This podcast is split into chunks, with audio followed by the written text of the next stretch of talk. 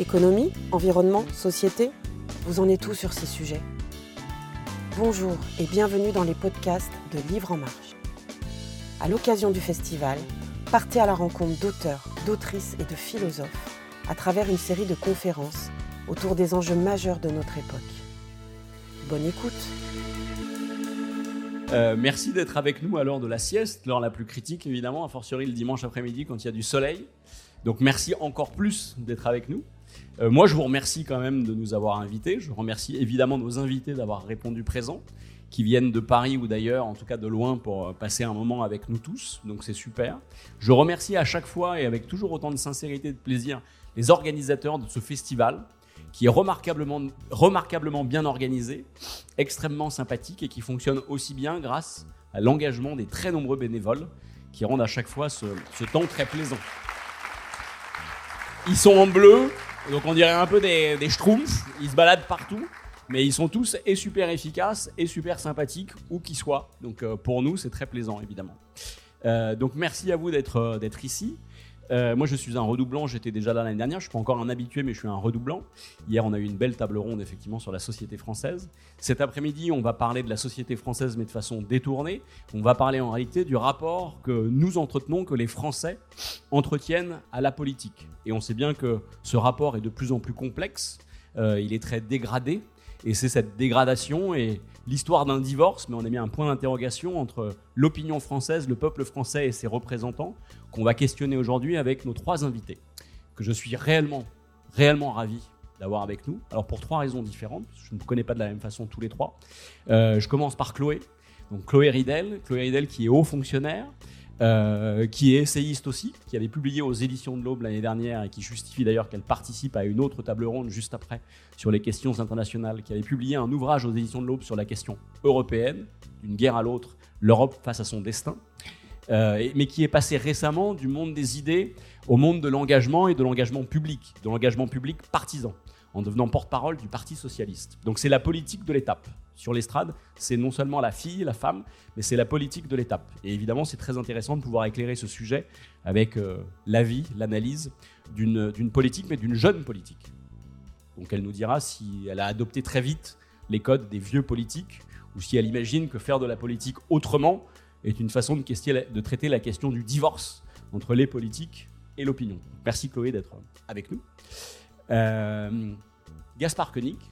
Alors Gaspard Koenig, je ne le connais pas bien, mais je l'ai croisé sur un ou deux plateaux et en tout état de cause, euh, faute coupable, lacune coupable, j'ai du coup enfin lu ses livres pour cette table ronde. Mais j'avoue que je n'avais pas lu les livres de Gaspard Koenig avant. J'ai pas lu tous les livres de Gaspard Koenig, mais j'ai lu ses deux derniers livres. Euh, une liberté vagabonde, liberté vagabonde, vagabonde ou une notre, notre vagabonde liberté, je me trompe, et Humus, et Humus, donc un essai et un roman, sachant que Gaspard a publié beaucoup et d'essais et de romans, et globalement il a beaucoup écrit. Euh, et c'était une coupable lacune. Lisez les livres de Gaspard Koenig. C'est-à-dire que je, ne partage pas les orientations libérales qui sont les siennes par ailleurs, mais pour autant, lire Gaspard Koenig, la finesse de ses analyses et, sa plume très élégante, si vous le faites, sincèrement, ça vous rendra plus intelligent et même meilleur en réalité. Je vous recommande chaudement de lire les, livres de Gaspard Koenig, à minima les deux derniers. Donc merci Gaspard d'être ici et d'éclairer vous-même avec votre regard de philosophe, mais de philosophe engagé. Parce que je rappelle que vous aviez fondé aussi un think tank d'inspiration libérale, Génération Libre. Merci de venir éclairer ce débat avec précisément euh, votre profil à vous, votre analyse à vous, votre regard à vous. Et Raphaël Yorka, que je connais mieux en revanche, et depuis assez longtemps, et plus je le connais, plus je l'apprécie. Il est jeune, c'est le plus jeune de l'étape, mais c'est un cerveau déjà extrêmement brillant qui travaille pour le compte de la Fondation Jean Jaurès notamment. Euh, c'est un essayiste brillant qui est en, qui est en, à son troisième, troisième ouvrage, troisième essai. Le premier portait sur la marque Macron, euh, le deuxième sur l'extrême droite, sorti juste avant l'élection présidentielle, et le troisième sur le roman national des marques, c'est très original, c'est très intéressant et je remercie aussi euh, Raphaël. Raphaël est comme, euh, comme Gaspard en pleine promo, donc euh, il se balade absolument partout en ce moment et donc je le remercie d'avoir fait un, crochet par chez nous pour venir discuter du thème d'aujourd'hui. Alors le thème d'aujourd'hui, moi je me tais et ensuite je pose des questions, mais on, m'a quand même demandé de l'introduire un minimum, donc sur les Français, la politique, le, le, récit national, le roman national, l'histoire d'un divorce. Je dirais juste deux petits mots très rapides, en fait, en introduction. Ce divorce ou cette désaffection des Français pour la politique, bien souvent, en fait, on, l'analyse ou on la nomme derrière une étiquette un peu facile qui est celle du populisme, voire des populismes. C'est-à-dire, en fait, le populisme, de façon très sommaire, c'est précisément cette rupture, cette espèce de faille qui est venue s'insérer entre le peuple, le peuple, et ses représentants politiques. Et une partie d'ailleurs de la sphère politique prospère aujourd'hui précisément sur cette désaffection. Il y a plusieurs populismes, mais avec toujours quand même la dénonciation du système. Mais bien souvent dans les discours populistes, on ripe de la dénonciation du système à la détestation de ceux qui l'incarnent. Et il y a en général un indicateur de populisme que j'aime citer, c'est que 90% des Français, 88% pour être précis, pensent que nos gouvernants prennent de mauvaises décisions. 88% des Français pensent que nos gouvernants prennent de mauvaises décisions, et la moitié d'entre eux, et la moitié d'entre eux, vous nous direz pourquoi ils ont raison, donc vous êtes dans les 88%, et la moitié d'entre eux pensent que c'est volontaire, que c'est délibéré, que nos gouvernants prennent de mauvaises décisions, c'est-à-dire des décisions contraires aux intérêts du peuple, et qu'ils le font exprès. Donc on n'est pas dans la faillite des élites, on est au-delà de la faillite des élites, on est dans la trahison des élites. Donc ça, c'est l'indicateur de populisme qui me semble le plus probant, et en découle précisément un fait politique majeur, et très spécifiquement français, qui est un dégagisme systématique. Si vous prenez toutes les élections présidentielles depuis 1974, le président sortant, s'il avait par ailleurs la majorité au Parlement, s'est systématiquement fait sortir. Systématiquement. Sauf Emmanuel Macron. C'est la nouveauté précisément de l'année dernière. Il est le premier à bénéficier de la longévité qui a fait défaut à tous ses prédécesseurs. Donc Emmanuel Macron a la longévité, pour autant il n'a pas la confiance. Il n'a pas davantage la confiance de l'opinion. Et on sait que la longévité, précisément sans la confiance, ça peut être encore plus dangereux. Voilà. Donc c'est ça qu'on va essayer d'éclairer tous ensemble. Et si précisément le moment politique que nous vivons, qu'on qualifie de crise démocratique bien souvent en ce moment de façon très générale, si le moment politique que nous vivons, c'est cette désaffection très grande, cette rupture même entre le peuple et ses élites gouvernantes, j'ai une première question pour engager la discussion que je poserai volontiers à Chloé Ridel, qui vient de, de se lancer en politique. Si précisément les politiques ont aussi mauvaise presse, pourquoi aller s'engager en politique? Pourquoi, pourquoi prendre ce risque-là? Pourquoi être masochiste? Et même, deuxième question sous-jacente, avec quelques mois de recul, puisque tu es porte-parole du Parti Socialiste depuis pas si longtemps que ça en fait, avec quelques mois de recul, est-ce que passer de l'autre côté du miroir est euh, conforme à tes attentes, au contraire source de beaucoup de surprises, de déceptions, de bonnes surprises au contraire Est-ce que c'est mieux, moins bien ou différent de ce que tu pensais? Six mois après, c'est quoi ton rapport d'étonnement par rapport à cela? Alors merci, tu es, un peu dur avec moi parce que non seulement tu me demandes de remplacer euh, Jean Garrigue au pied levé sur cette table ronde, et en plus tu me passes la parole en premier. Et en plus tu me, tu me traites de masochiste, mais tu as pas tout à fait tort parce que c'est vrai que l'engagement politique, honnêtement, c'est un peu masochiste. C'est un peu masochiste, il faut un peu d'abnégation parce que c'est un monde qui est très violent, surtout à l'heure des réseaux sociaux où, bah, euh, vous savez, hein, il y a tous les phénomènes de harcèlement. Euh, en ligne, il y a aussi euh, la violence, la compétition dans le monde politique qui est pas qui pas facile à vivre. Mais si on veut faire ça, comme c'est mon cas, c'est parce qu'il y a un élan vital qui nous pousse. C'est parce qu'en fait, c'est ma vie. J'ai profondément envie de faire ça, et donc j'accepte tout ce qu'il y a de mauvais là-dedans, la violence, le fait aussi euh, de sacrifier euh, sa vie privée. Je ne veux pas faire un plaidoyer pour les politiques, mais nous, on n'a pas de week-end, quoi. On est en permanence en train de sillonner euh, la France. Hier, j'étais à Morlaix, avant-hier, j'étais à Toulouse, avant-avant-hier. Donc, c'est une activité qui exige beaucoup moralement, physiquement. Après, moi, je regrette pas une seconde d'être passé, comme tu l'as dit, d'un engagement associatif, dans le monde intellectuel où c'est sûr qu'on a un certain confort. Euh, voilà, on parle en notre nom, euh, on écrit des livres, euh, on mène des actions concrètes, etc. À au monde politique où là tout de suite votre image change, vous devenez un ou une politique.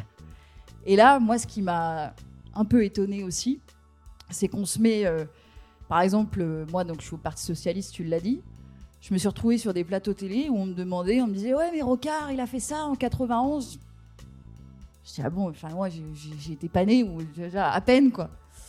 Euh, donc tu es, euh, tu es garant de tout, euh, de tout un passé, mais je crois que c'est un engagement aussi formidable. Moi, ce que j'y trouve, ce qui me plaît le plus, c'est de pouvoir écouter d'autres vies que la mienne tout le temps, euh, d'être au contact de gens que j'aurais pas forcément croisés sinon dans la vie de tous les jours, de toutes les classes sociales, de tous les âges, de tous les horizons, de devoir s'intéresser à tout, d'avoir un avis sur tout. C'est un peu exigeant, mais moi ça me convient bien parce que j'ai de la curiosité intellectuelle.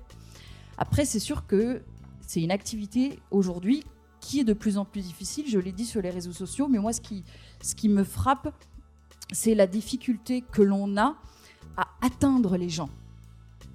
Parce qu'aujourd'hui, quand vous êtes une personnalité politique, c'est très difficile de faire en sorte que les gens vous écoutent, de les atteindre avec votre message, parce que non, on est dans une société d'information où il y a un trop plein d'infos.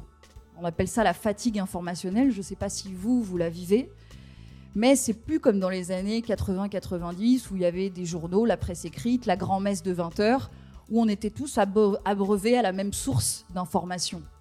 Aujourd'hui, il n'y a jamais eu autant d'informations disponibles, autant de médias qui existent. Et donc ça, ça crée une balkanisation euh, du monde de l'information où chacun va s'informer dans son coin euh, et où nous, les politiques, on est en concurrence avec des tas de contenus à caractère amusant, par exemple des vidéos sur Internet, des interviews d'actrices ou d'acteurs, euh, des vidéos de chats, des tas de choses qui sont parfois, je le concède, plus intéressants peut-être que ce que nous racontons. Et moi-même, je consomme beaucoup de ces vidéos, mais notre temps de cerveau disponible, il n'est pas infini. Alors on est amené à faire des choix où souvent les gens se retrouvent à regarder des contenus à caractère euh, amusant ou des contenus qui ne sont pas politiques parce que les contenus politiques ne les intéressent pas. Et je pense qu'on a, ça pose un problème démocratique parce que il euh, n'y a plus de hiérarchisation des contenus autrement que par le like et le retweet. Et une vidéo de chat qui secoue la tête sur de la musique techno sera toujours plus euh, retweeté et liké que euh, un politique qui va vous parler du dernier rapport du GIEC. Mais ça pose un problème quand même. Et donc, moi, je trouve que c'est difficile euh, d'atteindre les gens. Et de fait, ceux qui y parviennent sont ceux qui sont dans le clash, dans le buzz, dans la petite phrase. C'est ça qui est repris, c'est ça qui est liké.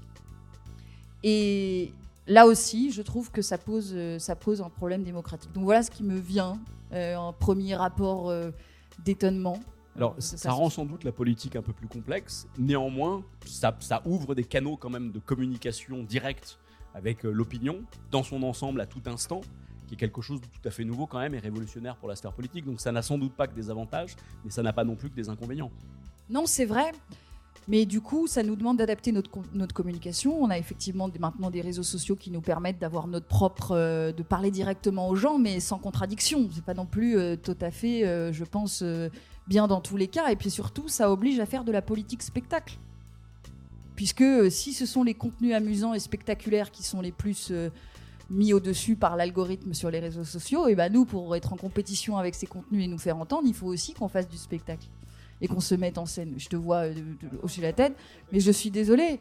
Je suis, si tu penses que euh, euh, aujourd'hui des contenus ou des tweets sérieux qui tentent de résumer le dernier rapport du GIEC ou toute autre chose qui conditionne la survie de notre humanité est plus relayé que je ne sais quel tweet où on, tu vois, de l'ENA situation, ou qui sont très bien, c'est des gens très bien, mais c'est juste que moi je pense que l'absence de hiérarchisation des contenus sur les réseaux sociaux pose un problème démocratique et qu'il faudrait qu'on reprenne le contrôle public de ces algorithmes parce qu'aujourd'hui, euh, oui, ça plaît pas au libéral que tu es, mais je suis désolée, Twitter, Instagram, Facebook, c'est un espace public aujourd'hui. C'est pas normal que ce soit dans les mains de multinationales privées dont le siège est à la Silicon Valley aux États-Unis. Ça a un impact trop grand sur les démocraties. il faut qu'on puisse contrôler la façon dont euh, ils régulent euh, la parole, les contenus sur ces plateformes, parce que ça a un impact sur nos vies. On ne peut pas leur laisser ça. Et donc, il faut de la transparence sur les algorithmes. Et puis, il faut qu'on décide aussi, peut-être, euh, de euh, privilégier dans, dans, dans, dans l'algorithme certains contenus plus importants pour la survie de l'humanité que d'autres. J'ai une première question pour toi, Gaspard, mais tu as le droit de nous dire pourquoi tu te prenais la tête dans les mains en écoutant Chloé. moi, je m'intéresse maintenant davantage aux vers de terre, donc tout ça, c'est un peu l'histoire ancienne euh, pour moi. Euh, néanmoins, j'ai des vieux réflexes et euh, je suis désolé de le dire, mais je pense que le discours qu'on vient d'entendre est exactement la raison pour laquelle les agences désintéressent totalement de la politique. Et je suis désolé parce que Chloé est sympathique, sympathique et a l'air de faire ça avec beaucoup d'engagement. Mais c'est précisément l'histoire de. nous, on a un message important. On doit, selon ce- ces termes, l'adapter aux gens. Euh, et puis, on cherche les meilleurs canaux pour ça.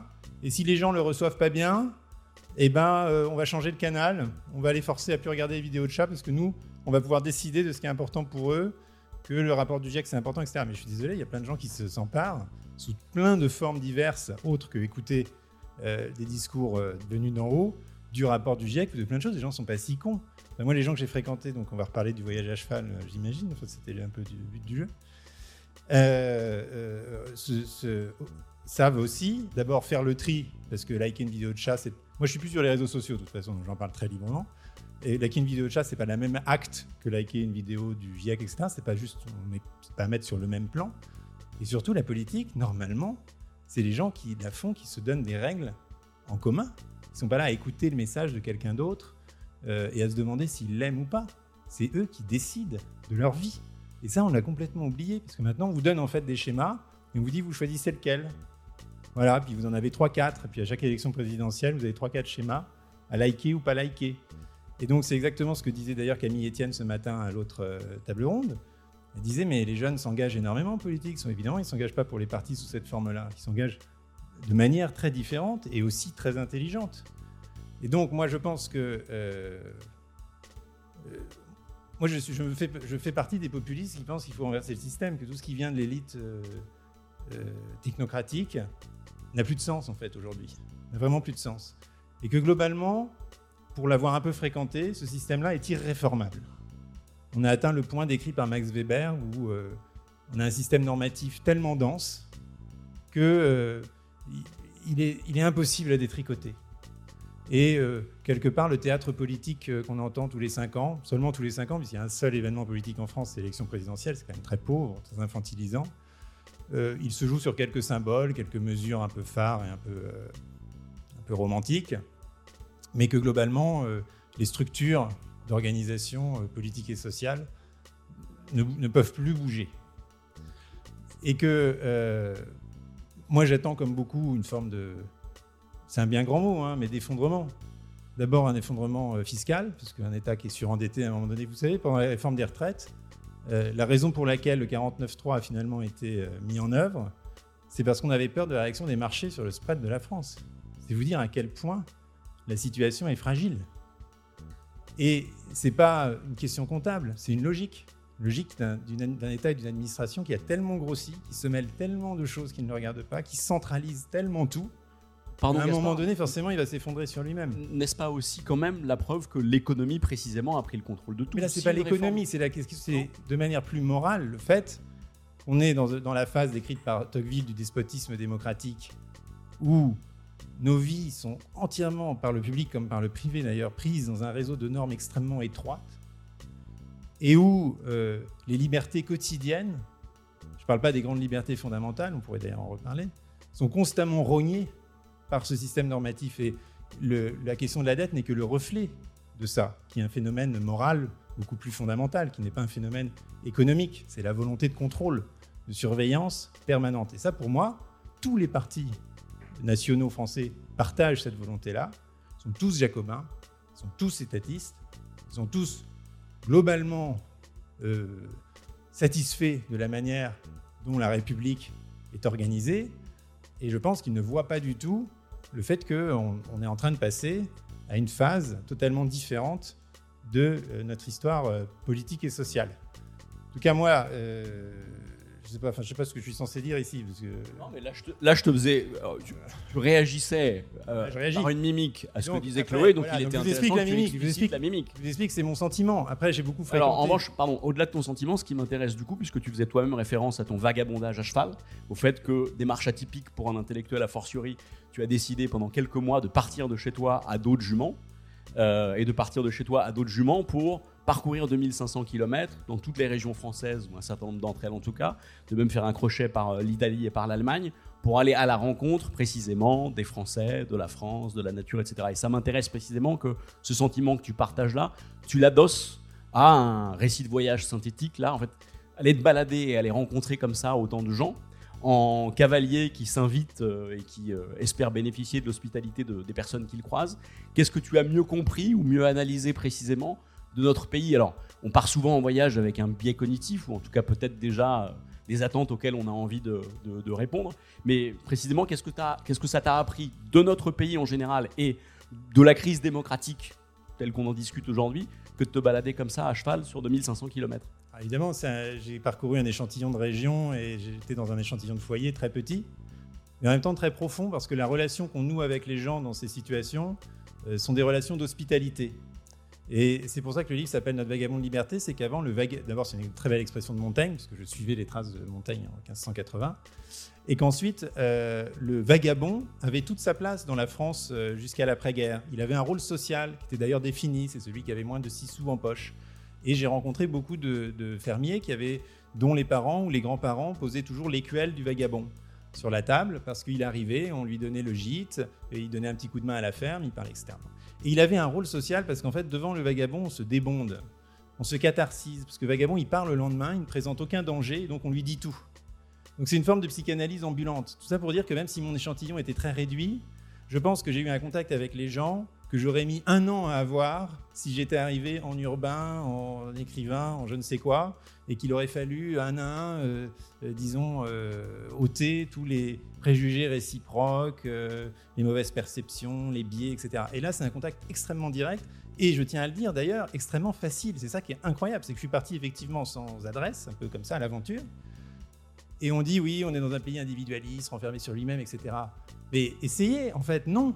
Mais il suffit de déclencher un peu l'étincelle. Et quand vous arrivez dans un village ou dans une banlieue ou dans une ville, parce que j'ai aussi fait les espaces urbains, périurbains, Avec une jument, qui plus est avec une jument. mais, non, mais justement, la jument était, était extrêmement utile, si je puis dire. Parce qu'en fait, les gens, non seulement, bon, ils ont une, sorte d'affection, d'affection spontanée pour l'animal, mais aussi, euh, ils voient que vous êtes dans le pétrin. Si vous arrivez avec un cheval, vous avez toujours un problème, en fait. Vous avez des problèmes veto, vous n'avez pas de bouffe, vous avez trouvé un prêt pour le cheval, vous avez trouvé un truc pour vous coucher vous-même. Et donc, en fait, les gens vous viennent en aide. Mais c'est hallucinant. Il y a des ouvriers qui sont descendus de leurs échafaudages pour me donner 20 euros. Et là, qu'est-ce que vous faites? Vous acceptez, vous acceptez pas C'est compliqué ces situations-là. Les gens vous hébergent. Vous proposez de les payer, vous les payez pas, vous les payez pour le foin, pour la bouffe. Vous voulez pas vexer. On peut vexer dans les deux sens. C'est compliqué. Tout ça, c'est une humanité extrêmement intense. Et les gens vous font confiance, pas parce qu'ils vous connaissent, pas parce que vous avez un nombre d'étoiles sur, sur Airbnb ou Uber. Simplement, c'est un regard, un sourire, un petit mot qui fait qu'on fait confiance ou pas à l'étranger.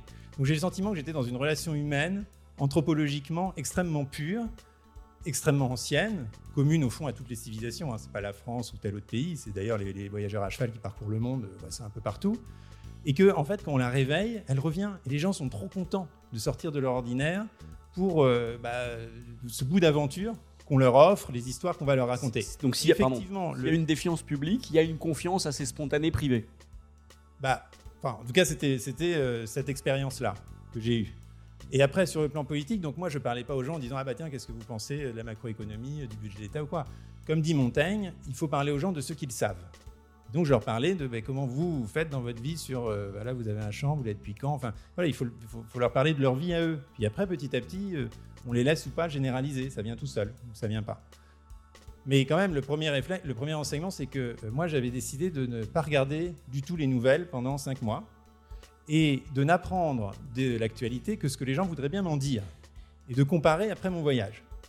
Donc déjà, après mon voyage, il est apparu que la France était à feu et à sang, qu'il y avait des désordres, etc., que c'était euh, la guerre civile, il y avait eu des émeutes. Bon, moi, j'ai rien vu de tout ça, j'ai traversé une France de bisounours tout le monde était sympa. Y compris dans les banlieues de Meaux, y compris, enfin voilà, j'ai pas, pas pris les zones rurales euh, faciles, gentilles, touristiques. Et deuxièmement, je n'ai appris euh, la démission, enfin le changement de gouvernement et le changement de Premier ministre que trois semaines après. Parce que tout le monde s'en fout complètement. Personne ne m'en a parlé. C'était... Et alors qu'à Paris, euh, il n'y a pas un dîner où on ne parle pas d'Emmanuel Macron, et alors qu'est-ce qu'il pense, et qu'est-ce qu'il fait, qu'est-ce qu'il sent, et pourquoi il a fait ça, et, en plateau, vous demande est-ce que vous pensez qu'il pense que? Tellement on est obnubilé par ce- ce- cette figure vraiment tellement paternaliste qu'est le président de la République. Et ça rejoint un peu ce que je disais sur la démocratie, c'est-à-dire se donner des règles à soi-même, pas choisir un homme qui nous dirige. Euh, et c'est pour ça que je plaide plutôt pour une démocratie par, par le représentatif, parlementaire, s'il faut euh, le décliner sous forme de politique publique. Mais euh, personne ne m'en a parlé une seule fois de Macron. Mais pas une seule fois.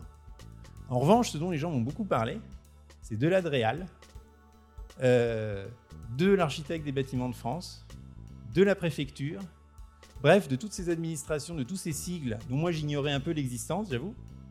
Parce que quand vous êtes proche des sources de pouvoir et d'information, vous ne voyez pas les difficultés que pose la bureaucratisation intense du pays, de la gouvernance du pays. Et quand vous êtes éloigné des sources de pouvoir et d'information, et ce n'est pas une question de niveau de revenu, c'est ça, c'est éloigné des sources de pouvoir et d'information, vous vous prenez dans la figure l'espèce de monstre de complexité qu'on a créé qui empêche véritablement les gens de vivre et d'entreprendre. Mais quand je dis entreprendre, c'est des choses à toute minuscule échelle, de rénover un moulin. Et vous voyez des gens qui font, et je vais vous dire là, du coup, mon analyse de la crise démocratique, là en deux mots. Vous avez des gens qui sont ce qu'on qualifierait au 19e siècle d'honnêtes gens, qui essayent de tout faire bien, qui sont sympas avec leurs voisins, qui éduquent bien leurs enfants. Si vous voulez, ils sont un mode de vie, vous pourriez dire presque bourgeois, qui devraient être les premiers soutiens du système, entre guillemets. Et qui, ont vécu tellement de frustration venue d'une règle qui n'est absolument pas adaptée à leur situation et qu'ils trouvent parfaitement absurde, et qui, quand ils vous décrivent leur cas particulier, l'est en effet, parce qu'elle est trop détaillée, que ces mêmes gens qui devraient être les piliers d'une nation sont les premiers à vous dire euh, il faut euh, bah non, il faut voilà faut tous les mettre dehors enfin, ce qu'on disait sur le populisme. C'est des des, des gens des gens excellents. C'est pas du tout euh, des, illuminés, des radicaux, euh, des populistes entre guillemets. Des gens souvent très fins, qui ont une vraie finesse d'analyse, qui ont une vraie connaissance de l'information, et qui disent des gens qui ont pu créer un truc tellement absurde, qui m'ont tellement réduit ma marge de manœuvre personnelle. On voit la police de l'eau en armes inspecter les moulins euh, dans les fers. c'est un exemple parmi 15 000. je ne leur fais plus du tout confiance. Tout ce qui vient maintenant de l'État centralisé, j'en ai plus rien à faire. Alors, je, vais passer le ballon à Raphaël, mais en lui passant le ballon, je vais quand même juste faire une petite remarque sur ce que tu dis à l'instant. En réalité, euh, je ne suis pas philosophe, mais je suis historien de formation. Et le populisme, tel que je l'ai décrit sommairement tout à l'heure, il n'existe pas qu'en France et il n'existe pas qu'aujourd'hui. Et on a connu des bouffées ou des flambées de populisme à des époques ou dans des pays où ce que tu décris comme un enfer bureaucratique, un écrasement par les normes, en fait, n'existe pas. C'était juste pour. Ouais. Euh, Raphaël, toi, comment tu, éclaires en fait euh, cette, espèce de divorce ou cette crise démocratique? Ou plus exactement, ton dernier livre en particulier est une façon tout à fait originale, euh, une sorte d'ovni euh, intellectuel et éditorial, une façon originale et décalée d'éclairer en fait cette, crise démocratique ou ce défaut de, récit national, de roman national? je, te passe le ballon. Explique-nous comment tu as eu l'idée de commettre cet ovni éditorial et d'éclairer le déficit de politique en faisant un crochet par euh, le marché et les marques commerciales Bon, alors d'abord, euh, moi j'ai trouvé ça passionnant, moi, cet échange-là. Euh, alors je, ne vais certainement pas les mettre d'accord, Chloé et Gaspard Koenig entre eux, mais je trouve qu'ils illustrent chacun par des prismes extrêmement différents, mais le sujet d'aujourd'hui, c'est-à-dire la déconnexion assez profonde de la politique avec les citoyens. Euh, en entendant euh, le récit de Gaspard Koenig, euh, j'ai eu en tête les propos de Marcel Gaucher, du philosophe Marcel Gaucher, dès les années 80, qui avait eu cette formulation que j'avais trouvée très puissante. Il disait Nous sommes en train de sortir de l'âge de l'affirmation identitaire du politique. Alors qu'est-ce qu'il voulait dire par là? C'est-à-dire que pendant très longtemps, dit-il, en retraçant une, histoire assez longue de la relation entre le politique et le peuple, eh bien en France, il y avait une sorte de spécificité en Europe où les gens se définissaient leur identité par la politique. Et il, montrait avec des récits de voyage à, l'époque du XVIIIe siècle de voyageurs étrangers qui étaient très surpris de voir que on discutait pas seulement politique dans les cours et les palais de Paris, mais qu'en réalité, on discutait, on, s'écharpait au plus profond de la France, un peu partout. Et lui commençait à mettre le doigt sur l'idée sur laquelle cette spécificité française s'était totalement érodée. Et d'ailleurs, les dernières enquêtes de la Fondation Jean Jaurès, lorsqu'on pose la question de l'intérêt pour la politique, alors j'ai plus les chiffres en tête, je ne pensais pas vous en parler, mais euh, on est 15 à 20 points derrière les autres pays proches européens, Italie, Espagne euh, et Allemagne. Et ce que je trouve très intéressant dans ce que, ce que tu racontais, euh, Chloé, c'est un deuxième élément très important, c'est cette prise de conscience que tu vis, et c'est pour ça que ton témoignage est intéressant, que le politique est devenu un émetteur parmi d'autres, en réalité. Alors toi, tu essayes de le résoudre par une régulation de plateforme. Euh, ce qui est intéressant, c'est de prendre conscience qu'effectivement, pas seulement, pardon, je je veux pas réduire ta, proposition, enfin ton discours à ça, mais ce qui est intéressant, c'est de se rendre compte de, il y a un marché de récits en fait aujourd'hui, euh, et sur ce marché, il y a le discours politique, il y a aussi des vidéos de chats, et c'est comme ça où j'espère de manière habile introduire mon sujet. Il y a aussi des discours de marque. Voilà. Euh, alors, pourquoi s'intéresser aux marques pour éclairer cette situation d'une déconnexion entre le politique et le citoyen? Euh, D'abord, parce que moi je vais vous faire peut-être une. Enfin, c'est pas très sympa pour mes petits camarades qui s'y essayent toutes les semaines, mais, je trouve que l'analyse produite pour, comprendre le politique tourne totalement en rond, en fait. Euh, et je suis frappé de faire l'expérience assez régulière, soit par la télévision, par la presse écrite. J'ai le sentiment de lire les critiques d'une même pièce de théâtre, où au fond, alors on change le décor, on change parfois les acteurs, mais surviennent de manière régulière les mêmes propos, les mêmes réflexions sur la déconnexion du politique, sur la langue morte euh, qu'il articule. Et on revient même souvent, tu parlais de 91 et de Rocard, on revient même souvent à 83 pour expliquer le tournant de la rigueur qui aurait provoqué la désaffection massive des citoyens vis-à-vis de la politique. Bon. Euh, je trouve que se réinscrire dans ce type de propos et de discours euh, nous fait collectivement tourner en rond. Alors moi j'avais une solution, c'est soit de faire totalement autre chose, et j'avais commencé à le faire, en commençant à faire des, des reportages sur le milieu du stand-up et des comédie clubs, parce que je me suis dit, en fait, il y a peut-être quelque chose d'intéressant à les regarder dans la façon dont les humoristes adressent les sujets de préoccupation quotidien des Français. Et puis en réalité, je me suis dit, il faut changer de tour d'observation. Alors je n'ai pas pris mon cheval, j'ai pas eu ce courage-là, mais je me suis adressé, enfin je me suis intéressé plutôt, je me suis penché à des catégories d'acteurs qui pouvaient éclairer en creux les faiblesses du politique. Parce que pour complexifier notre discussion, enfin pour rajouter au bordel, pour le dire autrement, euh, c'est pas juste qu'il y a des vidéos de chats qui concurrencent le politique, c'est que désormais des acteurs non démocratiques, des acteurs marchands, à savoir des marques commerciales, des Ikea, des Netflix, des Renault, des McDonald's, se mettent à faire de la politique. C'est-à-dire se mettent à exprimer de manière très forte des visions du monde, des visions de la société, et en particulier se mettent à proposer un récit extrêmement articulé sur ce que signifie être français aujourd'hui. Et donc c'est effectivement le thème de mon dernier ouvrage, qui est une sorte d'éclairage transverse où au fond s'intéresser à la puissance du discours des marques, parce qu'il existe une puissance du discours des marques, une puissance narrative, une puissance esthétique qui intéresse les gens versus le désintérêt le politique. Mais je reprends mon propos, s'intéresser à la puissance du discours des marques, c'est en creux pointer du doigt les faiblesses du discours politique. Donc c'est un peu comme ça, euh, j'attrape le sujet et je terminerai juste d'un mot en disant que je, pense que c'est une, structure, euh, c'est un phénomène assez profond d'une des caractéristiques majeures pour moi du capitalisme du XXIe siècle. Euh, les, plus belles je trouve les analyses les plus justes sur ce qu'était le capitalisme au XXe siècle ont été formulées à la fin des années 90, en 99 exactement, par Luc Boltanski et F. Capello dans un petit livre qui s'appelle, dans un gros livre, pardon. Non, c'est pas vrai, un petit livre. On dit toujours petit livre. Bon, il y a 1500 pages. Le nouvel esprit du capitalisme, qui avait cette thèse très simple qui consistait à dire comment se fait-il que le capitalisme a réussi à surmonter les différentes critiques qui lui étaient adressées? Et eh ben, d'un mot, c'était sa plasticité, sa capacité à ingérer les critiques qui lui étaient adressées pour en faire une partie moteur de leur discours. Il me semble que l'une des caractéristiques du capitalisme très contemporain, c'est qu'il ne faut plus raisonner au niveau du marché avec un grand M ou du capitalisme ou du grand capital de manière totalement abstraite et désincarnée. Il faut regarder celles et ceux qui constituent leur bras armés et en réalité leur cerveau, c'est-à-dire les marques commerciales.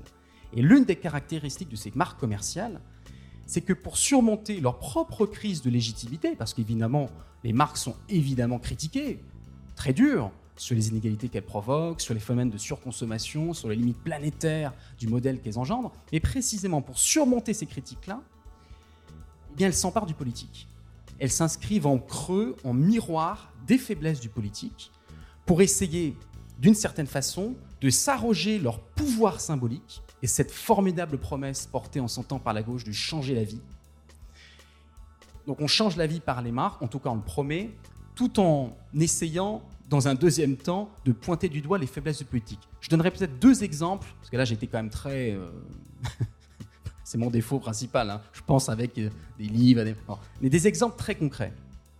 Peut-être que certains d'entre vous ont vu les campagnes d'affichage de la marque Shiva, qui est une marque de ménage à domicile, qui s'est emparée de l'un des angles morts du discours politique, c'est-à-dire ce qu'on a appelé pendant le confinement les premiers de corvée, car celles et ceux qui se sont qui, constituent en fait dans la, dans la hiérarchie des métiers tout en bas de peloton, et où au fond il y a une incapacité du politique à valoriser symboliquement d'abord et financièrement ensuite ces, classes, ces- ces catégories de travailleurs. Eh bien, voyez que Shiva a payé de très larges campagnes d'affichage dans les abribus, dans les stations de métro. Pardon, j'habite à Paris, donc je les ai d'abord vus là et je me suis rendu compte qu'ils avaient un plan d'affichage dans toute la France en mettant en gros plan des personnes d'un employé de ménage avec un prénom, un âge et surtout avec une qualité esthétique de la photo extrêmement stylisée parce qu'ils avaient fait un partenariat avec les studios Harcourt, qui est un peu le nec plus ultra de la photographie. Que voilà qu'une marque comprend l'incapacité du politique à porter ces classes populaires-là et qu'elles le font par le discours. Deuxième exemple très rapidement, et après je, renvoie le ballon. J'avais été très marqué de la façon dont, pendant le confinement, dans un moment où le politique, le premier confinement, euh, dans un, dans un moment où le politique avait beaucoup de difficultés à prendre en charge les missions de logistique, les masques, les vaccins, etc. Euh, dans un moment où il y avait une forte peur et un fort taux d'absentéisme dans les entreprises qui continuaient à faire tourner le pays, Alexandre Bompard, PDG de Carrefour, dans une lettre publique, pardon, dans une lettre adressée à ses employés qu'il a ensuite rendue publique, a dit la chose suivante Vous n'êtes plus simplement des employés de Carrefour, vous êtes le service public de l'alimentation. Voilà. Je pourrais multiplier les exemples. Je trouve qu'à chaque fois, on retrouve cette capacité de marque aujourd'hui à essayer de s'emparer d'une dimension politique en creux de ses faiblesses, en creux de ses lacunes, euh, pour, bah, tout simplement pour, euh, s'approprier sa dimension politique. Et donc c'est là où le paradoxe, et je termine là-dessus, promis, on est en train, en tout cas moi c'est le sentiment que j'ai, et encore une fois en, vous- écoutant, c'est-à-dire qu'on entre dans une ère peut-être post-politique, qui ne signifie pas l'effacement du politique, parce qu'en fait la fonction du politique reste encore essentielle.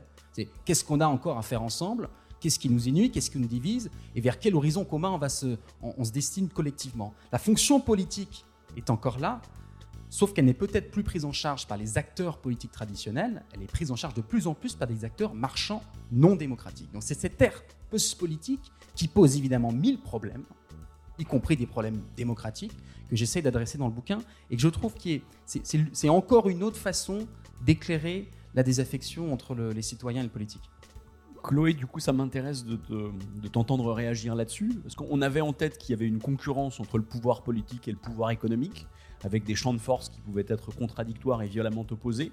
Mais là, pour le coup, on a un niveau de concurrence qui est encore différent. C'est-à-dire que c'est pas les champs de force dans la société, c'est la question des, des imaginaires, la question des récits, la question des discours et la question de la puissance symbolique. Donc, est-ce que du côté des acteurs politiques, on se rend compte que dans le même temps qu'on est de moins en moins audible vis-à-vis de l'opinion, on voit monter la concurrence d'acteurs économiques en l'occurrence qui eux deviendraient de plus en plus audibles. Et l'exemple que prenait Raphaël m'intéresse particulièrement, effectivement, sur la campagne euh, de pub Shiva. C'est normalement la gauche qui porte précisément un discours favorable aux catégories populaires dans leur ensemble et par ailleurs au métier, fameuse- fameux, fameux métier du back-office, la France, les coulisses comme ça du monde du travail, qu'on avait vu émerger subitement au moment du Covid, que dans les grandes villes, on applaudissait à 20h sur son balcon ou à sa fenêtre, et puis qu'on a oublié aussitôt. Et donc, comment est-ce que bah, cette inaudibilité de la classe politique en général, mais de la gauche en particulier, et de la gauche en particulier, alors même que quand même, le contexte aujourd'hui, c'est les préoccupations environnementales, la question environnementale, la question sociale et la question des services publics qui est au cœur du débat public et en haute pile des préoccupations des Français. Donc, alors même que les Français ont ces préoccupations-là de façon prioritaire, la gauche qui devrait être audible l'est moins que jamais. Non, je suis pas sûre qu'on soit moins que jamais audible et je suis pas sûre qu'on ait abandonné ce que, ce que tu appelles euh, les premiers de corvée à raison. Euh, J'ai pas l'impression que, par exemple, pendant la bataille contre la réforme des retraites, on n'est pas été audible. Sans les forces de gauche, il n'y aurait pas eu euh, euh, autant de lièvres levés sur, par exemple, la question des 1200 euros, où le gouvernement avait promis que, euh, grâce à sa réforme, l'ensemble des retraités toucherait au minimum une retraite à 1200 euros, ce qui était faux. sans notre opposition à ce moment-là, ça n'aurait pas été débusqué. Quand on a aussi révélé que cette réforme des retraites allait être particulièrement défavorable aux femmes, c'est nous qui avons porté cette contradiction et cette opposition à l'Assemblée, et puis c'est nous qui étions dans la rue aux côtés des gens euh, pendant cinq mois. Euh, là, sur une réforme qui est en cours, est en cours de discussion au Parlement sur la réforme du RSA, où on veut soumettre les allocataires du RSA à 15 heures d'activité par semaine, travail gratuit, et que si vous ne faites pas ces 15 heures d'activité, vous n'avez plus votre allocation, alors même qu'on sait qu'au RSA, il y a des tas de mères isolées qui en fait ne peuvent pas travailler parce qu'elles doivent s'occuper de leurs enfants.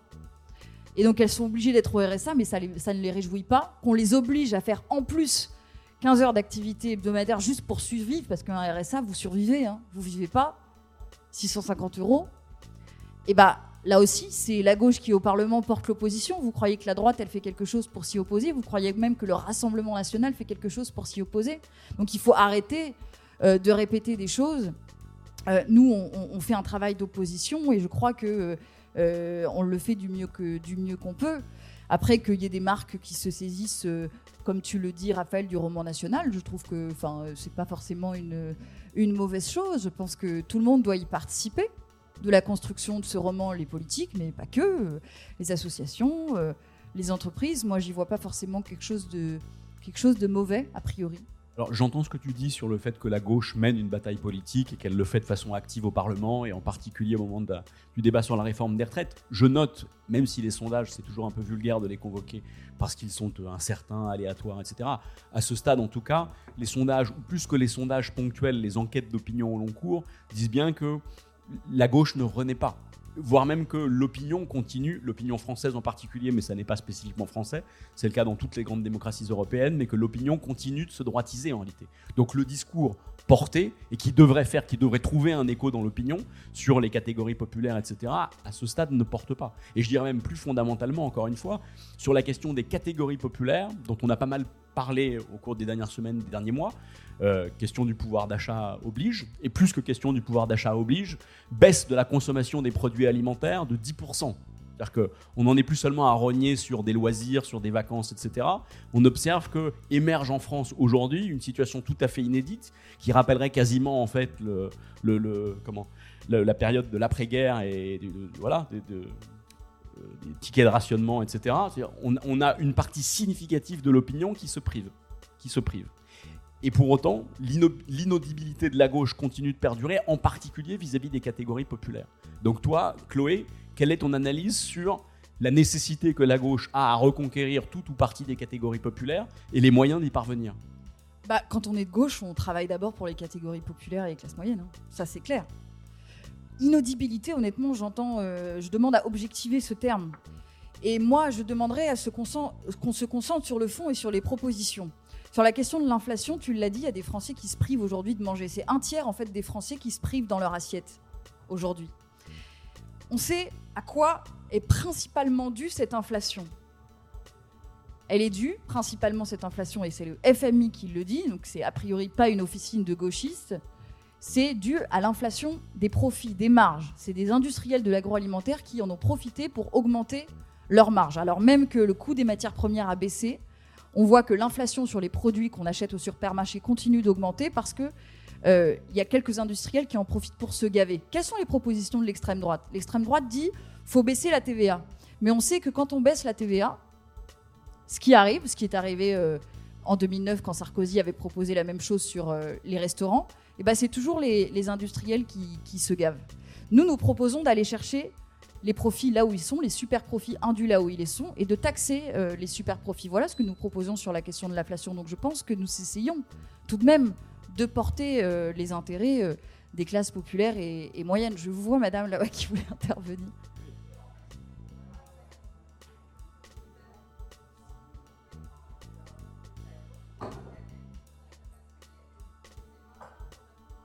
Absolument, mais je- j'allais continuer d'y répondre. Vas-y, vas-y, prends le micro et continue. Mais je- je- J'essaie de répondre sur le fond de ce que nous proposons, précisément. Euh, donc euh, après, euh, c'est- je, je pense que c'est important de commencer par là, quand même, de faire entendre que nous avons des propositions et que nous les portons. Vous pouvez dire le contraire, mais en fait, c'est ce qu'on fait, c'est réel. Après, sur l'audibilité, moi, je suis d'accord avec vous, je le déplore. Et moi, je suis nouvelle dans cette activité, donc je le constate comme vous. Et la raison pour laquelle je me suis engagée, et je vous invite à avoir le même courage, euh, c'est précisément parce que je regrettais l'inaudibilité. Non, mais c'est vrai, parce que je suis, moi, d'une génération où, en fait, euh, je n'ai connu que des crises, je n'ai connu que la droite, je n'ai connu que la gauche qui perd, et j'ai envie de contribuer à changer ça. Et je vous dis que c'est pas facile tous les jours. Et si on est inaudible, et si la droite gagne du terrain, mais dans toute l'Europe, on sait, euh, je me suis personnellement intéressée à ce, sujet, il y a une demande autoritaire et identitaire qui monte dans les sociétés européennes, mais aussi partout dans le monde. Et il y a beaucoup de, de grands savants qui se sont intéressés à cette question et qui ont mis à jour que derrière cette demande-là d'autorité, on entend le mot autorité partout sans bien savoir ce qu'il recouvre parce que on est capable de faire preuve d'autorité contre les allocataires du RSA. Par contre, contre les multinationales, contre les industries qui se gavent, là, il n'y a plus personne. Euh, mais derrière ça, il y a le sentiment d'une sorte de dissolution du corps social. Et je pense que cette demande-là, euh, cette espèce de phénomène qui fait que les classes populaires se sont tournées vers le, le Rassemblement national de plus en plus, c'est aussi la disparition des services publics dans les ruralités, dans les zones périurbaines. C'est un sentiment de relégation aux périphéries de la société, périphéries culturelles, économiques, la perte d'emploi, la désindustrialisation. Et nous, c'est là-dessus qu'il faut agir. Ramener de l'emploi, ramener de l'industrie, ramener des services publics. Et pendant longtemps, on ne l'a pas assez fait. Par contre, je vois aussi venir ta question quand tu disais euh, si la gauche a perdu les classes populaires, c'est parce qu'on se serait intéressé aux thèmes euh, sociétaux, ce qu'on appelle sociétaux. Moi, je n'ai jamais compris cette analyse. Parce que ce qu'on appelle les thèmes sociétaux, c'est quoi? C'est l'égalité entre les hommes et les femmes et euh, souvent les, droits à la dignité des personnes homosexuelles. On parle de droits humains là. C'est des questions profondément sociales et on a raison à gauche de s'y intéresser. Et c'est quoi cette espèce de vision qui consisterait à croire que en fait euh, les classes populaires euh, ne s'intéressent pas à ces sujets, ne subissent pas elles aussi des discriminations euh, liées au genre, à, la, à la couleur de peau, à la religion, à l'orientation sexuelle? Tout ça, ce sont des questions profondément sociales. Donc le, procès qui est fait à la gauche en la matière en disant ouais mais vous avez abandonné les questions sociales pour vous concentrer sur des sujets de société alors qu'on parle quand même de droits humains, ce procès-là, moi je le rejette totalement et je ne le, et comprends pas. Par contre, je comprends qu'on en veuille à une certaine gauche, dont je ne fais pas partie parce que je n'y étais pas encore, qui euh, a renoncé à réguler le marché, qui a pris euh, des tas de décisions qui n'allaient pas dans le sens de l'intérêt des classes populaires, qui a contribué euh, au libre-échange, à la déindustrialisation de notre pays, etc. Ces politiques-là, bien sûr qu'il faut, euh, qu'il faut les condamner, mais nous, on va essayer de faire différemment, en tout cas. Ga- Gaspard, dans ton voyage à cheval, tu disais, on m'a parlé d'un excès de normes. Est-ce qu'on t'a aussi parlé d'un déficit de services publics, comme l'évoquait Chloé, comme un des ressorts de la montée de l'insatisfaction dans le pays, du mécontentement et du vote en faveur de l'extrême droite? Oui, ça, de toute façon, c'est vraiment une banalité de le dire. Euh, effectivement, quand on est en Creuse, euh, euh, on n'a pas le même accès à, l'hôpital et à l'école que quand on est en Seine-et-Marne, c'est sûr. Après, ce moi, je, vraiment, je déteste l'expression France périphérique où les gens se sentent oubliés, sont dans un centre profonde, etc. Parce qu'en fait, quand on habite quelque part, on est toujours au centre du monde. C'est normal. On habite dans un petit village et qu'on a connu son petit village depuis euh, 20 ans, qu'on y soit né ou pas. C'est ça le centre de sa vie. C'est là qu'on a nos repères géographiques, sociaux. Et donc, quand après, on vient vous dire, les sondeurs posent la question, vous sentez-vous oublié? Les gens, ils disent oui pour faire plaisir, en fait. Parce qu'ils savent que c'est la réponse qu'on attend d'eux. Mais est-ce qu'à table, le soir, ils se disent, mon Dieu, c'est terrible, on est oublié? Non, parce qu'ils vivent leur vie, en fait. Ils vivent leur vie sur le terrain. Vous voyez ce que je veux dire? Euh, Et dans leur vie, et c'est souvent des vies modestes, mais parfois parfaitement passionnantes. Et d'ailleurs, où l'espace euh, de la campagne donne énormément encore de liberté, d'indépendance. Et j'ai rencontré des gens qui ont des singularités beaucoup plus fortes que ce qu'on peut rencontrer en ville, et des attaches locales aussi, et des attaches aux traditions, et d'un portage euh, des racines que j'ai trouvé vraiment euh, sp- spectaculaire, euh, et qui ne m'a pas du tout présenté la vision un peu d'une espèce de France déshéritée, appauvrie culturellement, intellectuellement, euh, qu'on aime, euh, qu'on aime relayer. Donc, pardon, je, Et après, par rapport à ce que tu précision là-dessus, si vous voulez bien, euh, Gaspard, si tu veux bien. Euh, ça, ça veut dire que ce sentiment de mal-être montant, croissant dans l'opinion, dans le pays, en tout cas tel qu'on on, on l'observe, on le note dans les enquêtes d'opinion, et encore une fois, pas que des sondages à un instant T, mais des enquêtes d'opinion assez rigoureuses et au long terme, toi tu dis ne, ne- ne pas l'avoir perçu. Je me méfie. Enfin, je me rappelle d'une dame dans les Vosges euh, qui était euh, assistante sociale. Son mari était. euh, enfin, il devait être. Ça fait partie de ce qu'on appelle les classes moyennes. Ils avaient une petite maison près de la forêt, très modeste. Et, elle m'avait dit dites-leur, elle m'avait fait un déjeuner extraordinaire. Et elle m'avait dit dites-leur à Paris, quand vous reviendrez, qu'on n'est pas malheureux. Alors, je transmets le message. Hein. Euh, alors, bien sûr, je veux dire, il y a des cas. Et d'ailleurs, par exemple, moi, en fait, quand j'entends Chloé, je me dis, putain, vraiment, j'adorerais être de gauche, en fait. Parce que. euh, je En côté Lucchini. Je partage complètement. Possible. Je partage complètement ce qu'il a dit sur le RSA. Je trouve que ce qui est la mesure qui est en train de- d'être prise absolument d'une violence absolument scandaleuse. D'ailleurs, les gens qui sont RSA aujourd'hui souffrent déjà beaucoup de la bureaucratie sociale. Vous savez, il y a des inspections, des inspecteurs des CAF pour vérifier si vous êtes en couple ou pas. Si vous êtes en couple, le RSA est familialisé, donc vous devez des indus à l'État. Enfin, c'est des trucs absolument monstrueux quand vous êtes déjà en situation de difficulté. Les formulaires pour remplir le RSA, c'est 15 pages. Le temps moyen pour l'obtenir, c'est 3 mois. C'est complètement dément de demander ça à des gens qui sont dans des situations justement de difficulté et qui ont des censés aider. C'est pour ça que moi, je suis à l'inverse. Je plaide pour un revenu universel, c'est-à-dire l'équivalent du RSA, si vous voulez. Après, tous les montants se discutent suivant ce qui est faisable ou pas, mais sans aucune condition, aucune conditionnalité. On vous demande plus rien. On vous demande rien en échange. Précisément, on vous dit c'est un droit. Et tout ce discours qui consiste à dire il y a des droits parce qu'il y a des devoirs, c'est un discours absurde. On a, la liberté d'expression. On n'a pas un devoir en échange de la liberté d'expression. Euh, on a le droit à la vie. On a les, droits euh, euh, sociaux euh, que mentionnait euh, Chloé. Ben, c'est des droits, c'est tout. C'est pas en contrepartie de quoi que ce soit. La Déclaration des droits de l'homme et du citoyen, c'est la Déclaration des droits et des devoirs du citoyen. Et il y a une raison pour ça. Qu'il y ait des droits et des devoirs sur le plan moral dans la vie, oui, mais sur le plan politique, les droits qu'on donne à l'individu sont des droits absolus, sans contrepartie. Je pense que le droit à la survie en fait partie, et que donc, c'est un thème qui est discuté quand même depuis deux siècles et demi, depuis que Thomas Paine l'a proposé dans la justice agraire. Je suis pour le passage à une forme d'allocation universelle, sans aucune condition. Et vous voyez, donc ça, mais ça, pourquoi la gauche ne le porte pas comme tel Pourquoi elle nous parle encore des super profits et tout ça? Le revenu universel, Benoît Hamon en avait parlé. Pourquoi ça n'a pas été repris? Pourquoi on on nous propose pas un modèle vraiment différent Quelque chose qui change vraiment Une rupture une rupture fondamentale? Bah oui, mais par exemple sur le revenu universel, euh, j'en entends plus parler. Voilà, j'en entends plus parler.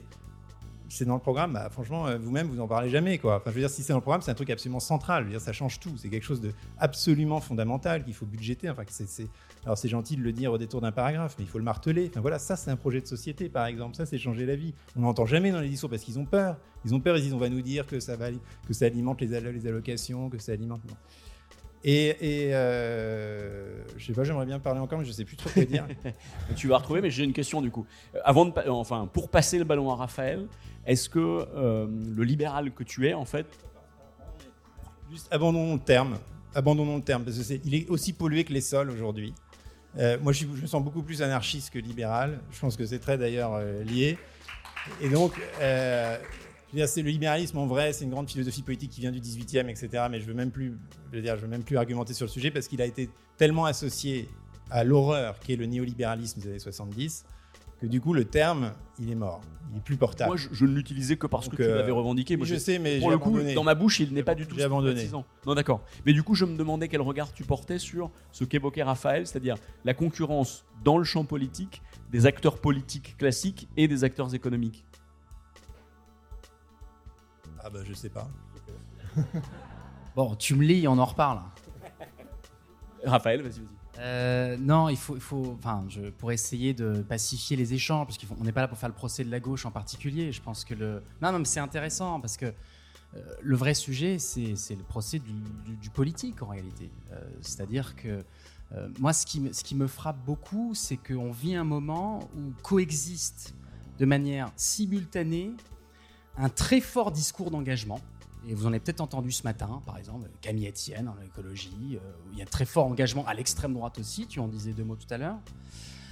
Et dans le même temps, euh, une très vaste désaffection. Quoi. Et, les deux vont croissant. C'est ça qui est, très, bizarre. Moi, il y avait un chiffre qui m'avait beaucoup, euh, beaucoup interpellé. En sortie de premier confinement, je reviens souvent à cet exemple, enfin à ce moment qui est assez charnière en fait, hein, enfin d'accélération de, de, de tendances préexistantes. Il y avait une étude de l'Obsoco qui montrait tout un tas de chiffres sur Soco, c'est l'Observatoire de la consommation. de société et consommation, absolument. Bon, qui est un observatoire qui produit plein d'enquêtes. Bon. Et il produisait des chiffres très intéressants sur le nombre de divorces, sur le nombre de personnes qui sont mises à faire du yoga, euh, sur le nombre de personnes qui ont déménagé. euh, bon. Dans la catégorie mieux vivre. Et dans cette catégorie mieux vivre, il y avait ce chiffre. 7,9 millions de Français sont- ont arrêté de, de suivre l'actualité se recentrer sur leur vie familiale. C'est énorme, en fait. C'est énorme. Bon. Euh, mais en fait, c'est- ça qui est intéressant d'aller interroger, parce que cette part de désinfection, elle est beaucoup plus large. C'est pas seulement les, politiques, c'est aussi beaucoup plus largement de quoi on parle aux gens. Euh, Il y avait des enquêtes très intéressantes sur l'abstention qui montraient que 8 Français sur 10 abstentionnistes, et la proportion exactement la même pour les électeurs Le Pen premier tour, estiment que dans les médias et dans la politique, on ne parle pas des sujets qui les concernent. Voilà. C'est intéressant. Là, on touche du doigt l'une des racines. Et alors, juste pour, et j'ai bien, compris qu'il fallait qu'on donne le micro, et je serais très impatient d'avoir euh, vos retours, mais juste peut-être d'un mot pour, répondre à, ton intuition initiale sur, au fond, les marques se mettent à raconter la France, est si grave. Moi, je m'inquiète parce que au fond, je prends très au sérieux cette notion de concurrence entre politique et, et marque qui n'est pas une concurrence frontale, parce qu'aucune marque ne se présentera à l'élection présidentielle, ni même à une mairie, bon, évidemment. Euh, La concurrence, elle se situe sur le plan des imaginaires et des récits. Et au fond, je crois qu'on est en train d'habituer petit à petit le consommateur à ce que, au fond, le politique soit moins bon, moins enthousiasmant, moins créatif que les marques pour s'emparer de la France, parler des, des promesses de corvée, acheminer euh, des masques, etc., etc., etc. Et au fond, la grande crainte que j'ai, et c'est un politologue américain qui s'appelle Benjamin Barber qui l'avait dit d'une phrase que je trouve très belle, le discours des marques désacculture le citoyen à l'exigence de la démocratie. Parce que la démocratie, ça prend du temps. Quand Michel-Édouard Leclerc déboule sur des plateaux de télévision et dit Moi, demain, j'appuie sur un bouton, et immédiatement, dans tous les hypermarchés Leclerc de France, il y a 400 produits au prix bloqué, en creux, il met le doigt sur l'incapacité des politiques à lui le faire. Mais c'est une forme de concurrence déloyale. Et ce que disait Benjamin Barber, c'est la chose suivante c'est que le moi privé qui crie Je veux étouffe le moi collectif qui doit dire de manière beaucoup plus mesurée Nous avons besoin. Et c'est ça qui est dangereux. C'est dans ce forme, cette forme de face-à-face où, au fond, on se dit bah, le politique, à quoi bon? Si d'autres acteurs marchands non démocratiques, je le rappelle, peuvent s'emparer et faire mieux que cette vieille classe politique euh, euh, qui, qui a passé d'âge, au fond, je me passerai bien de voter à la prochaine élection. Je trouve que c'est ça aussi l'un des enjeux. J'ai- une dernière question pour Gaspard, parce qu'on a parlé de son, dernier livre, son avant-dernier livre, mais pas du dernier, Humus. Ça m'intéresse précisément de faire un lien entre le sujet d'Humus et le sujet du jour. Quand on parle de la crise démocratique, bien souvent, on sous-entend et une crise de résultats, les politiques n'ont plus la capacité à agir et à transformer le monde, et précisément une crise de récit, tel qu'on en parle. Est-ce que toi, Gaspard, qui t'intéresse dans ce roman de façon détournée mais centrale à la question environnementale, à la question écolo, en partant de la Terre et en partant, en partant de l'histoire de deux ingénieurs agronomes qui veulent changer le monde avec des vers de terre, est-ce que tu considères que implicitement, même si tu es très critique vis-à-vis de l'écologie politique et vis-à-vis de les écolos, des écolos engagés en politique, en disant euh, ça marche pas parce qu'ils ne parlent pas assez de de la nature, est-ce que tu penses que le combat environnemental peut précisément devenir demain un combat relativement consensuel, relativement fédérateur, avec une dimension aspirationnelle et positive qui pourrait tous nous embarquer de façon un peu dynamique Ah, complètement.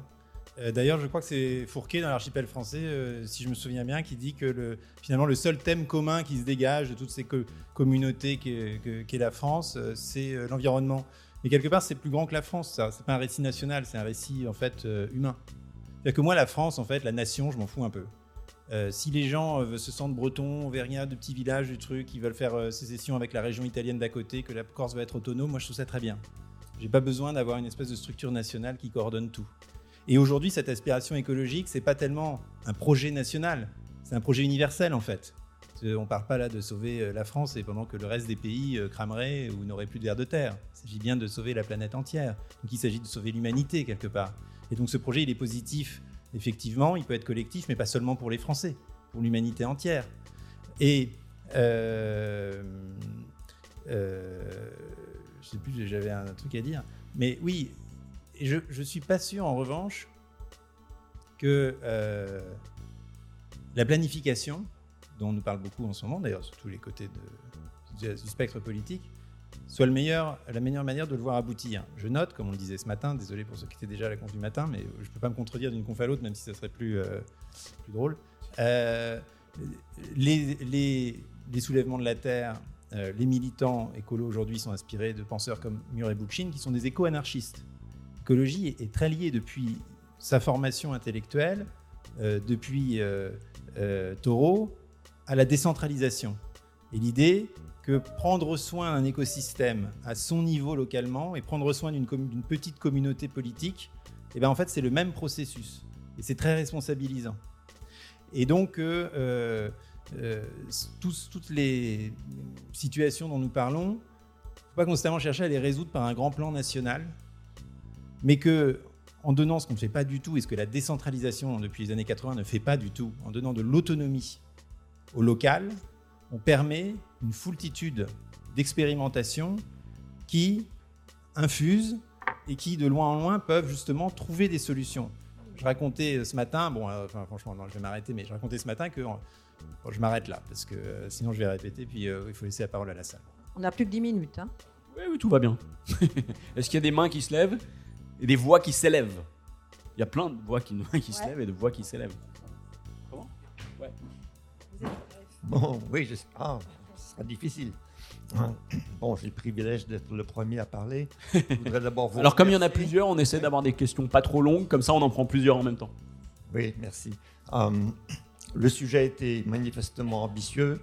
Le traiter en une heure était compliqué, difficile. Euh, vous avez traité certains aspects.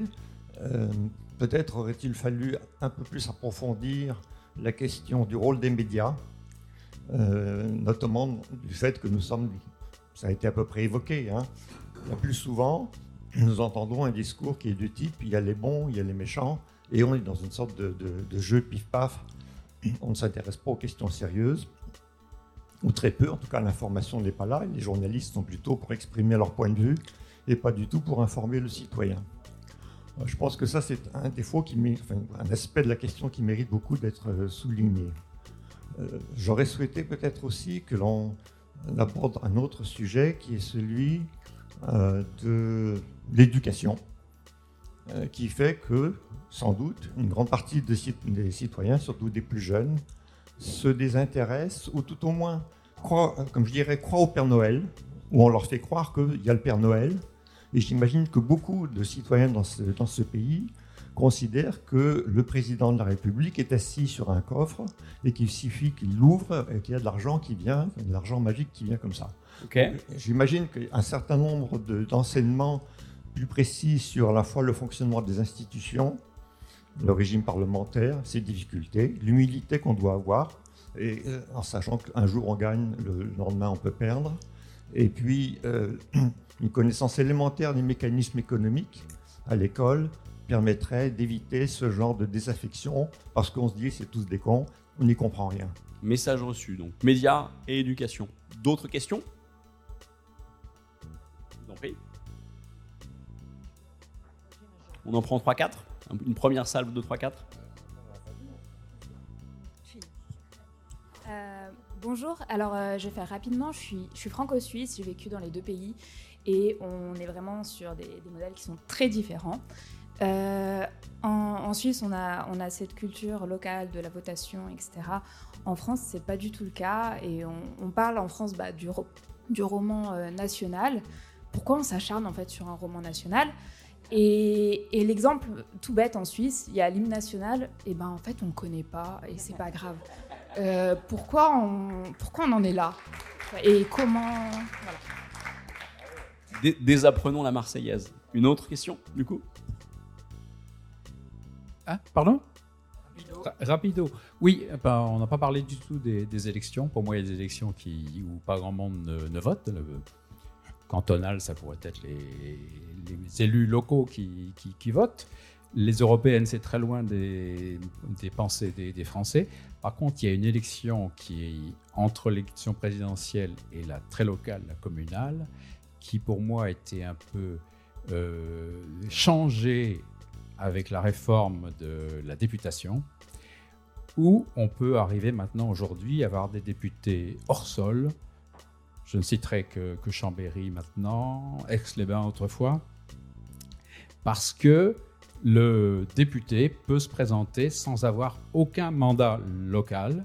Et je pense que s'il avait un mandat local, il saurait assez vite ce que c'est que la DREAL, ce que c'est que la BF, ce que c'est que la vie concrète des gens et des institutions.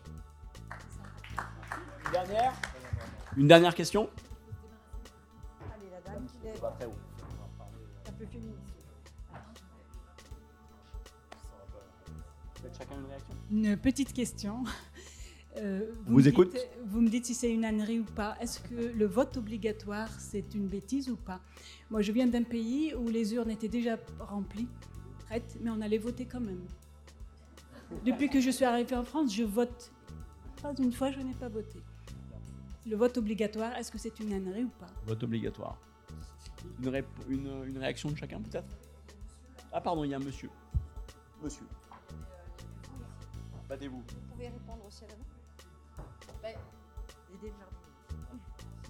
Plus. Euh, bonjour. On n'a juste pas parlé d'intégrité et de euh, d'honnêteté et de probité, enfin toutes les qualités qui devraient être celles de, quelqu'un qui nous représente. Quand on voit le nombre d'élus mis en examen, voire condamnés, et, et qu'on voit tous les jours à télé, euh, est-ce qu'il n'y a pas aussi un petit peu de ça dans la désaffection du public pour ces personnes qui sont censées nous représenter et qui sont, qui sont juste des, des bandits, quoi, tout simplement? Une dernière question.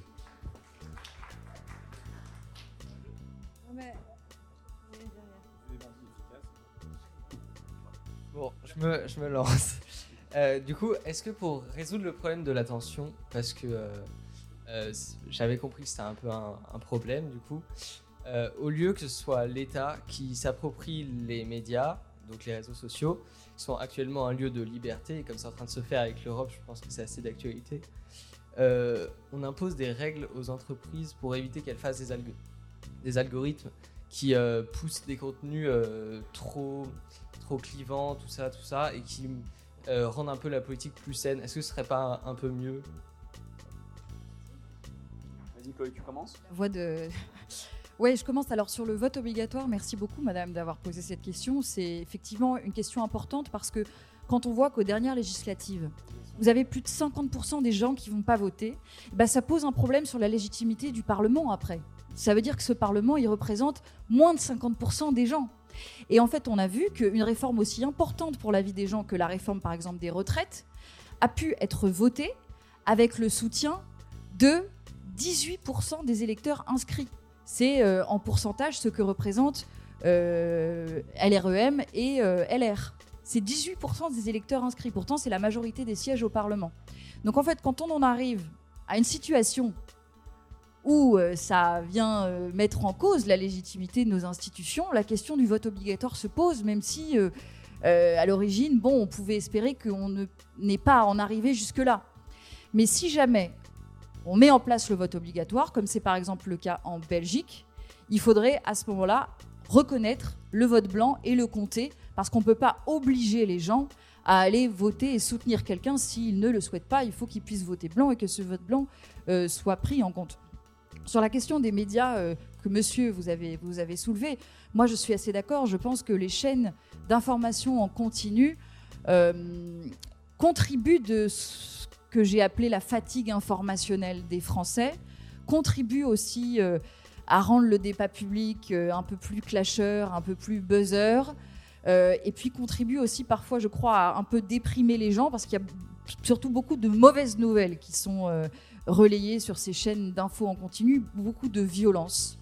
Euh, mais ça, je, je, n'ai pas, comment dire, la solution. Euh, je ne sais pas comment est-ce qu'on pourrait faire en sorte que euh, de réformer ces chaînes d'infos en continu. Déjà, il faudrait garantir qu'il il n'y ait pas une concentration excessive de la propriété de ces chaînes d'infos dans les mains de quelques-uns et en l'occurrence de quelques milliardaires. Je pense que après ce qui s'est passé au JDD, il faut qu'on ait une vraie réflexion euh, pour éviter que en fait euh, euh, des milliardaires, en l'occurrence d'extrême droite, puissent racheter un média puis imposer un soutien officiel de Monsieur Zemmour à la tête contre l'avis de 90% des journalistes. Ça, il faut faire en sorte que ce soit plus possible. Donc de mettre un peu de, de, garde-fou, de faire en sorte que bah, les journalistes à la majorité puissent s'opposer à un rédacteur en chef s'ils le souhaitent. Et enfin sur la question, merci de me permettre de préciser mon, propos sur la façon dont on peut réguler les grandes plateformes il ne s'agit pas effectivement euh, que l'État s'occupe de tout et tout. Moi, j'y suis euh, opposée. Je pense qu'il faut un contrôle démocratique. ce contrôle démocratique, ça peut, ça peut prendre plein de formes, euh, mais ça peut être par exemple un conseil public où il y aurait des représentants d'associations, où il y aurait des représentants du gouvernement, où il y aurait des représentants du Parlement, où il y aurait des représentants du Sénat. Moi, je ne sais pas euh, si quelqu'un invente un système meilleur, par exemple, ça pourrait être aussi des gens tirés au sort, je ne sais pas, mais en tout cas, une assemblée euh, qui contrôle la façon dont sont dessinés ces algorithmes euh, et qui font que, effectivement, par principe, ces algorithmes ne conduisent pas à donner plus de visibilité à des contenus clash, des, fake news et, ainsi de suite. je ne sais pas si ça répond à votre question. Mais... pas alors moi, je vais prendre un peu d'autres questions, mais d'abord, je dis vive la Suisse. Euh, j'ai été voir des, euh, j'ai été assisté à des votations, des, pas des votations, à des Landsgemeinde 2 à Glaris, donc euh, près de Zurich, où vous avez 20 000 Suisses sur la place du village qui, pendant une journée, proposent, amendent et votent les lois. C'est bien organisé, c'est préparé à l'avance. Tout citoyen peut faire une déclaration. Il n'y a pas d'applaudissements, il n'y a pas de sifflement. C'est dans un silence religieux sous la pluie et tous les Suisses sont en kawé pendant 10 heures, d'accord? Et les enfants sont assis autour de euh, l'estrade du Landaman, c'est-à-dire du maire, pour regarder la démocratie à l'œuvre. Et le Landaman, le maire, n'est pas du tout jugé sur ses propositions, son action, est-ce qu'il a fait la foire, est-ce que machin. Il est jugé sur sa capacité à mettre en œuvre les décisions qui sont prises par les citoyens. Et vu la délégation des compétences en Suisse, c'est des décisions significatives. C'est pas du folklore. C'est des trucs sur le salaire des fonctionnaires, sur le financement d'une maison de la culture, sur le, contournement du village par une route. Enfin, c'est des choses importantes. Euh, la moitié de la législation en Suisse est euh, locale. Et effectivement, il y a un rapport à la démocratie qui est beaucoup plus vif et qui s'illustre ensuite dans la votation nationale. Mais je note que les Suisses ont passé trois siècles après la guerre avec les Autrichiens à mettre en place les votations au niveau cantonal avant de passer à la votation nationale au 19e siècle, comme s'il fallait quand même un certain temps pour apprendre la démocratie, l'art du débat, l'art du compromis, d'accepter la défaite, de convaincre les autres, de montrer l'exemple, etc., avant de pouvoir le porter au niveau d'une nation entière où c'est toujours évidemment plus compliqué. Et le deuxième point sur les médias, et là je vais juste vous parler un peu d'expérience, puisque ça fait quand même dix ans que j'écris dans les médias. Euh, et là on peut parler évidemment de régulation sur l'indépendance de la presse. Moi aussi j'étais scandalisé par le JDD, j'ai signé la pétition, etc. Mais il faut quand même comprendre, je pense, et je vais vous le dire même si ça ne vous fait pas plaisir, que pour que la presse soit indépendante, il faut payer les journaux, que les lecteurs payent leurs journaux. Et moi, la plupart du temps, quand je disperse des articles avec un lien et un paywall, alors ils sont mal faits les paywalls aujourd'hui, on est d'accord, mais quand même, les gens euh, me le reprochent en disant Oh, mais quand même, c'est dégueulasse cet article, j'aimerais bien pouvoir le lire, euh, donne-le-moi en version gratuite. Et souvent, il s'agit d'abonnements à 1 ou 2 euros, c'est le prix d'un café. Et même que ce soit des milliardaires qui possèdent les journaux ou pas, si les journaux ont un modèle à l'équilibre, euh, ils ont beaucoup plus de pouvoir, y compris vis-à-vis de leurs actionnaires, parce qu'ils ne sont pas constamment en train d'aller chercher de l'argent pour être enfloués. Et cet argent-là, il ne peut pas devenir que de la pub. Parce que là, du coup, ça devient des putaclics. Effectivement, moi, je sais qu'on change les titres de mes articles quand ils passent en ligne pour qu'on clique davantage. On va toujours prendre la phrase la plus débile de l'article pour être sûr que les gens cliquent. Et donc, payer les journaux, reprendre, reprendre entre guillemets l'habitude, et je sais que ça se fait de plus en plus puisque les paywalls sont généralisés, de se dire c'est normal. Alors, moi, je trouve dommage qu'on doive s'abonner. J'aimerais bien qu'on puisse justement avoir des systèmes de, comme pour Deezer, comme pour la musique, des systèmes où on peut acheter les articles un à un pour 10 centimes ou avoir des formules d'abonnement, etc. Et ça, c'est un problème des journaux qui n'arrivent pas à se coordonner entre eux pour ça. Donc la faute est aussi dans leur camp. Mais n'oubliez pas quand même que le petit écho que vous donnez aux journaux pour un abonnement mensuel qui est maintenant plus grand chose quand il s'agit de quand vous prenez juste l'abonnement numérique, c'est ça qui, in fine, quelles que soient les règles qu'on invente, assurera véritablement, un, l'indépendance des rédactions, et deux, leur capacité à faire du travail dans le temps long, à envoyer des journalistes sur le terrain. Moi, j'ai eu une chance incroyable avec Le Point. Ils m'ont envoyé faire des reportages. J'avais deux mois, j'avais carte blanche, euh, j'avais un plafond de dépenses et je faisais ce que je voulais. Et ça, ça c'est du journalisme. euh, euh, c'est du journalisme authentique. C'est du journalisme où on a le temps d'errer, etc. Plus vous les restreignez financièrement, plus les mecs ils doivent faire trois articles par jour, répondre aux tweets, etc.